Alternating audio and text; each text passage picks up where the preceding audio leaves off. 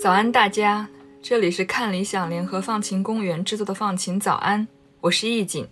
今天是二零二二年八月二十五日，星期四。今天你的心情放晴了吗？如果你现在方便的话，可以请随我闭上眼睛，想象自己进入了一个完全黑暗的环境中，手里只有一根白手杖。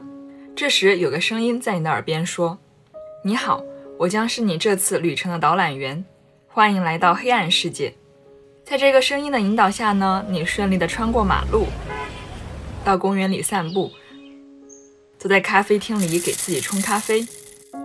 它时刻提醒着你，听听这个声音是什么，凑近一点闻闻它的气味，摸一摸或者敲一敲。你能猜到它是用什么做的吗？这个黑暗旅程将会像这样持续七十五分钟。好，时间到了，现在请睁开眼吧，你又可以清晰地看到周围的一切了。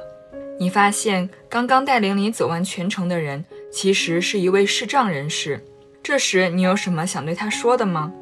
这其实是对话社会企业 Dialogue Social Enterprise 创办的 Dialogue in the Dark，也就是黑暗中对话体验活动。刚刚你所感知到的场景呢，都是在体验馆中营造出来的。从1989年到现在的三十几年里。黑暗中对话体验馆已经遍布了四十七个国家、一百七十座城市，其中也包括中国的香港、上海、成都、深圳。经过我们开头的体验模拟，这一活动为什么叫做黑暗中对话，其实并不难理解。这一概念是由安德烈亚斯提出的。那他想通过这样的体验表达和传递什么呢？这一体验本身为何具有如此强大的魅力，能够深入世界各地的人心中呢？这就要从这个概念的诞生说起了。故事从1988年开始，我们的主角安德烈亚斯在攻读完博士学位后回到家乡，在德国巴登广播电视台当记者。有一天，他被要求为一位因车祸失明的年轻记者马塞厄斯开展工作培训。安德烈在接到这个任务的时候很困惑，因为他对残障人群是一无所知的。他没有办法想象这么年轻就失去视力，该如何生活和工作，该如何为自己接下来的生命创造价值呢？带着这样的疑惑与偏见，他决定去到马塞厄斯的家里进行采访。让他没有想到的是，这次相遇彻底改变了自己未来的生活。这是怎么回事呢？在去到马塞厄斯家后，他惊讶地发现，这位失明的同事生活其实十分自如，下楼梯、点香烟、倒咖啡都能顺利完成。不仅如此，在一番交谈后，马塞厄斯的乐观、直率、幽默和坚强深深打动了他。他对自己原本的无知和偏见感到十分羞愧和自责。他从未想过，就算失明，也依然蕴含着无限的潜力。在这次拜访之后，他大受震撼，于是开发了第一个帮助视障群体重新融入工作的培训，并开始了解更多关于残障人士的情况。在当时呢？全世界的残障人士数量达到了六点一亿，相当于全球人口的百分之十二点二。而现在，据世卫组织统计，这个数字已经超过了十亿，占世界人口总量的百分之十五。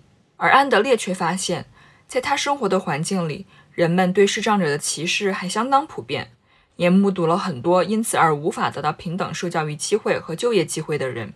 安德烈对此感到十分痛心，他认为。执着于偏见的我们，才是真正身处黑暗之中的。那要做些什么，才能让社会对残障群体更加包容与尊重，让我们能更加平等共处呢？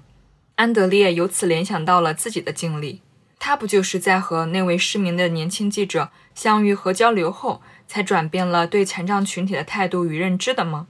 安德烈想到，要让视障者和视力正常的人相遇，其实很简单。但要怎么让他们暂时悬置以往的偏见，拥有尽可能开放平等的交流呢？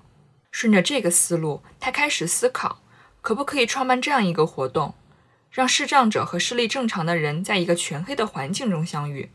前者已经习惯了在黑暗中生活，因此变成了某种意义上的看得见；而对后者来说，就是实打实的看不见。这不就相当于完成了在特定时空里的角色反转吗？这会不会产生什么奇妙的化学反应呢？在这个想法的启发下，一年以后，到了1989年，安德烈在德国举办了首届黑暗中对话体验活动，也是这一概念第一次被大众知道。因为只是初步探索，一切都还比较简陋。他先找来一个房间，关上灯，同时邀请视障人士和视力正常者进入到里面，每人一根手杖。在这个伸手不见五指的空间里，他们凭借着声音和事先布置好的绳索进行摸索。第一次黑暗中对话就自然而然地发生了。我们也把这次实验的照片放在了文稿区，你感兴趣的话可以看一看。那说回对话社会企业这个组织，也在这一年成立了。两千年的时候，他在德国汉堡设立了第一个永久性的黑暗中对话体验馆。他雇佣视障人士，并提供专业的技能培训。让他们成为合格的黑暗导览员。他的商业盈利呢，继续用于改善视障人群待遇的各类公益项目，不仅为他们创造了更多受教育机会，提升了职业技能，还解决了一部分视障人士的就业问题。目前已经为视障者提供了超过九千个工作机会。还值得一提的是，对话社会企业除了关注视障群体之外，还将这一思路延伸到了对听障者以及老年人群现状的改善上，开发出了零三年的无声中对话和一二年的与时间对话活动。现在在全世界范围内，共有超过一千两百万参与者，无论性别、年龄、国家，所有体验过黑暗中对话的参与者都从中有巨大收获，并且回味良久。根据他们的反馈。在刚进入黑暗的时候，都会有短暂的不适应，熟悉的东西都会突然变得陌生起来，一种对未知的恐惧可能会让你寸步难行。中国区的一位视障教练张平就曾提到：闭上眼睛站立一分钟，你可能就会开始失去平衡；走上十步，也许你立刻会觉得这个世界危险重重。我自己也试了一下，确实是这样的。因此，参与者们最初都会如履薄冰，小心翼翼。非常依赖导览员的指引，导览员也需要时刻留意着参与者们的一举一动。但在逐渐习惯用听觉、嗅觉、味觉、触觉替代视觉时，参与者就会沉浸在一个全新的角度，重新开始发现并探索这个世界。一位参与者在事后回忆道：“我发现自己可以只通过呼吸气流声的变化，就判断出有障碍物正向我靠近，这实在太奇妙了。”在这个过程里，导览员也会讲述他们的日常生活以及如何应对这一切的。在交流中，参与者和导览员之间、参与者和参与者之间的了解不断加深。他们分享感受、学习经验、相互信任。同时，在发掘出自己其他感官的巨大潜能之后，自我认知也在不断加深，发现自身带来的各种各样的惊喜。在这七十五分钟里。最初的恐惧逐渐转变为了某种探索的乐趣。这种化学反应的产生，是因为这不仅仅是一场刺激的游戏，也并非单纯营造一种视障人士的日常生活体验，而是希望在这个特定的时空中，使看似非常不同的两个人完成人生角色的短暂逆转。大多数人眼中的依赖他人者变成了他人的依靠。这种角色交换创造出的平等对话环境。让大多数人眼中的被依赖者开始注意到生活中时常被忽略的感受，觉察到自己存在的偏见，重新开始反思人与人之间的关系。讲到这儿，我们把视线拉回国内。其实国内也已经有了好几个黑暗中对话体验馆。在2010年的9月，黑暗中对话中国就获得了对话社会企业的授权，正式注册成立，并在上海举办了多场企业工作坊。一年后，黑暗中对话上海体验中心正式开幕。又过了三年，创始人蔡史印在成都建起了中国大陆第一家黑暗中对话体验馆。在这之后的几年里，深圳和上海也陆续开设体验馆。蔡石印还在一六年四月发起了视障公益陪跑项目“黑暗跑团”，通过募集资金，在各个城市举办跑步活动，为想要参与的视障跑者寻找合适的陪跑员。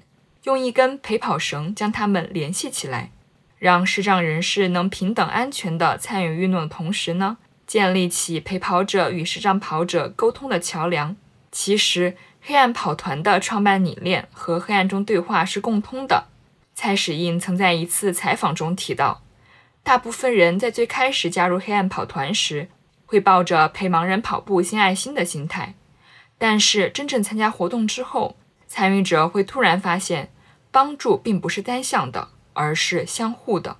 有的视障跑者因为无法看到路边的标志和跑表上的配速，而对自身速度和节奏的把控反而十分精准，拿捏得刚刚好。陪跑员有时要依赖他们才能跑完全程。在黑暗跑团的努力推动下，二零一七年，中国田径联合会发布一项正式允许视障群体参加所有马拉松比赛的通知。在这一年四月，中国第一位全盲跑者顺利完成了波士顿马拉松。今天的故事到这里就差不多结束了。最后，我想说的是。一个平等包容的对话空间是需要全社会的力量来创造的，也是值得我们所有人呵护与珍惜的。我相信理解与共情是消除歧视与偏见的第一步。大家如果有亲身参与过黑暗中对话体验活动或其他类似活动的，都欢迎在评论区分享。我相信我之后一定会找机会去亲身体验一下的。